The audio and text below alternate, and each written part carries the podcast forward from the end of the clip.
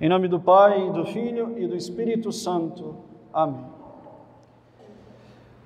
Queridos amigos, celebramos hoje o primeiro domingo da Quaresma. A igreja coloca diante dos nossos olhos a cena do momento em que Jesus foi conduzido ao deserto para ser tentado pelo demônio. Na verdade, meus amigos, o ofício próprio do demônio é tentar. Ele é nosso inimigo enquanto nos tenta. Uma coisa importante é saber que Deus nunca nos tenta, no sentido de querer nos conduzir ao pecado. Deus, é verdade, permite e envia provações para que a nossa fidelidade e a liberdade do nosso amor a Ele sejam testados e autentificados. Deus, quando nos permite provações, quer nos dar méritos. Já o demônio, quando nos tenta, quer nos conduzir ao pecado. Sobre a tentação e o tentador, nós devemos saber algumas coisas. Primeiramente, o tentador, que é o demônio, se aproxima de nós para nos tentar. Às vezes ele se aproxima de maneira repentina, com uma tentação que nos pega quase que de surpresa. Às vezes, o que é bem pior, o demônio cria um terreno, prepara uma situação e nos conduz aos poucos a uma grande tentação. E é preciso, meus caros, que estejamos sempre atentos para perceber quando o nosso inimigo, o diabo, nos rodeia, preparando uma tentação. E isso nós veremos quando, depois de se aproximar de nós, o demônio coloca alguma verdade, em, coloca em questão alguma verdade que nós conhecemos. Seja ela uma verdade contra a fé, ou seja ela uma verdade contra a moral, contra a boa conduta. Assim como o demônio fez com o nosso Senhor no Evangelho de hoje. Ele disse a Jesus para se lançar do alto do pináculo pois Deus prometeu que não permitiria que nenhum mal acontecesse com seu filho. E é verdade, de fato, Deus disse isso. Mas o demônio cita as palavras de Deus para incitar ao pecado. Quando percebemos que nós estamos colocando em dúvida alguma verdade dita por Deus ou pela igreja, seja ela no campo da fé ou da moral, saibamos que é o demônio a nos tentar. O demônio se aproxima e coloca em dúvida alguma verdade já conhecida. Depois disso, o grande erro que cometemos na tentação é o de não cortar a sugestão demoníaca. Sabemos que, devemos, que não devemos agir segundo a tentação, mas não cortamos a tentação o erro de querer dialogar com o demônio. É verdade que nosso Senhor dialogou com o demônio e acabamos de ler no Evangelho de hoje, mas o fez para humilhar o demônio. Em Suas palavras, nosso Senhor venceu o demônio. E não esqueçamos, Ele é Deus, Ele tem força para vencer tudo sozinho. Mas nós não somos assim. Saibamos que um grande erro que cometemos é querer dialogar com a tentação. O pecado se apresenta e na minha consciência eu fico pensando: é pecado ou não é pecado? Fico achando uma brecha nas leis, na moral, no meu conhecimento. É certo ou é errado? Quando muitas das vezes nós já sabemos o que é o certo e o que é errado. E isso prepara um terreno para o demônio. O demônio se apresenta o demônio coloca em dúvida uma verdade e nós começamos a dialogar com essa verdade. E em seguida, o demônio vem nos sugerir o pecado diretamente, sem esconder as palavras, assim como ele fez com Eva no paraíso. Ele se aproximou, ele colocou em dúvidas a ordem e Deus, ele mesmo. Eva dialogou com o demônio e em seguida o demônio propôs diretamente o pecado. Não, comam do fruto, bem sabeis que não morrereis. E qual é a consequência disso? A nossa hesitação. Quando dialogamos, o próximo passo na tentação é a hesitação. Nós ficamos naquela perturbação interna que nos diz: não quero ofender a Deus, mas eu também não quero deixar passar essa ocasião, esse prazer que a tentação me sugere. E aí, o demônio dá uma de artista, ele pinta a tentação com muitas alegrias, com falsos consolos e falsos prazeres, para que ela seja mais atraente do que a nossa fidelidade. O demônio nos tenta dizendo que seremos felizes, entregando-nos uma vez mais ao pecado.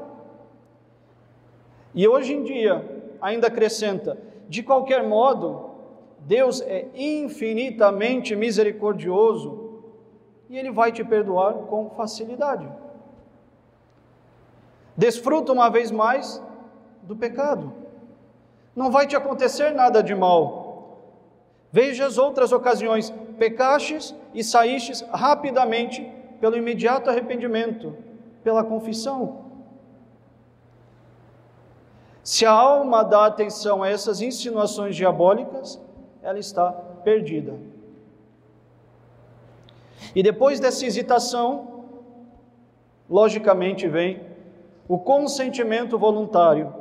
Depois de tanto hesitar, percebemos que já estamos bem mais interessados pelo pecado do que por Deus, e nós caímos, nos entregamos ao pecado. Depois desse consentimento, vem a desolação, a desilusão. E aí nós percebemos como é diferente a sensação depois que cometeu o pecado em relação ao panorama que lhe havia proposto a sugestão diabólica. O demônio e a tentação haviam prometido mil maravilhas, uma felicidade sem fim, uma alegria. E depois de cedermos à tentação e cairmos no pecado, o que é que nós experimentamos? Uma desilusão, uma desolação, uma tristeza contrária a todo aquele panorama proposto. Tão logo experimentado o pecado, experimenta-se uma grande desilusão e uma decepção, produz-se um desmoronamento completo e só ficou uma amarga decepção e a gargalhada do tentador. E por último, vem a vergonha e vem o remorso de ter ofendido a Deus, de ter caído uma vez mais no pecado, de ter sido enganado e acreditado nas ilusões do demônio. Vejamos então que a tentação quando ela não é bem vivida, seja ela de pecados mortais ou veniais, nos fazem sempre duvidar da verdade, querer alegrias que não existem e assim nos afundam na desilusão e nos provocam uma imensa vergonha e tristeza espiritual. E, e quem não se sente assim diante do pecado, ou não entendeu o que é o pecado, ou está mais sob o poderio do demônio do que se pode imaginar. Tentações, meus queridos amigos, tentações teremos todos, mais ou menos vezes, mas teremos todos. E é mister, portanto, saber passar pela tentação e saber fazer, e saber o que fazer antes, durante e depois da tentação. O que fazer antes? Duas coisas. Exatamente aquilo que o Senhor fez no deserto exatamente aquilo que ele mesmo nos mandou. Antes, devemos nos preparar pela vigilância e pela oração. Nós devemos vigiar, porque o demônio nunca abdica completamente de ganhar uma alma. Pode ser que hoje você não tenha uma tentação, mas ela virá. É preciso, se às vezes parecer que ele nos deixa, é preciso saber que é para voltar no momento correto. Devemos nos manter a vigilância em alerta para nós não sermos surpreendidos. Essa vigilância deve se manifestar pela fuga de todas as ocasiões. Devemos fugir de todas as ocasiões de pecado. Essa vigilância se manifesta também na previsão de assaltos inesperados. Se manifesta também no domínio de nós mesmos, sobretudo na visão e na imaginação. Nunca, meus amigos, devemos abandonar a vigilância. E, claro, devemos rezar. Não bastam as nossas vigilâncias e os nossos esforços, devemos rezar. Rezar é viver na presença de Deus. As nossas devoções servem para nos manter na presença de Deus. Se nós abandonamos a oração e abandonamos as nossas devoções, vamos nos retirando da presença de Deus e abrindo as portas para a presença do demônio. Isso devemos fazer antes da tentação, vigiar e rezar. E durante a tentação, o que fazer? Uma só palavra, meus amigos, não há outro conselho, nós devemos resistir. E resistir quer dizer enfrentar direta ou indiretamente a tentação. Como nós enfrentamos diretamente a tentação? Pois bem, combatendo com atos contrários àquilo que nos é sugerido. Por exemplo, tenho a tentação de falar mal de alguém, de pensar algo ruim de alguém. Pois bem, ao invés disso, vou falar algo de bom dessa pessoa Vou pensar algo bom dessa pessoa. Mas nós não devemos enfrentar diretamente todas as tentações, sobretudo, não devemos enfrentar diretamente as tentações contra a fé e contra a castidade. Nesse caso, a nossa resistência deve ser indireta.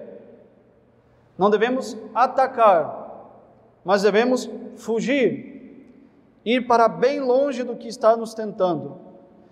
Devemos desviar o olhar, devemos trocar de atividade. Antes da tentação, vigiar e orar. Durante a tentação, resistir, direta ou indiretamente. E depois da tentação? Bom, se nós vencemos a tentação, devemos fazer uma ação de graças, agradecer a Deus que nos livrou se nós caímos na tentação de um pecado venial, devemos fazer um imediato ato de reparação, um ato de contrição ou um ato de caridade. Se nós caímos em um pecado grave na tentação, em primeiro lugar, nós devemos manter a calma, pedir perdão e viver como se nada tivesse acontecido. Continue seguindo o seu plano de vida, continue seguindo as suas orações. E em seguida, o mais rápido possível, nós devemos buscar o sacramento da confissão e fazer penitência.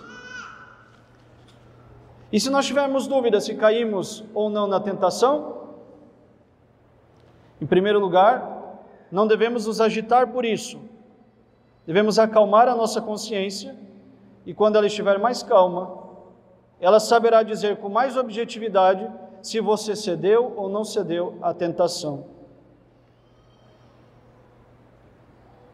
Enfim, meus amigos, teremos muitas tentações em nossas vidas.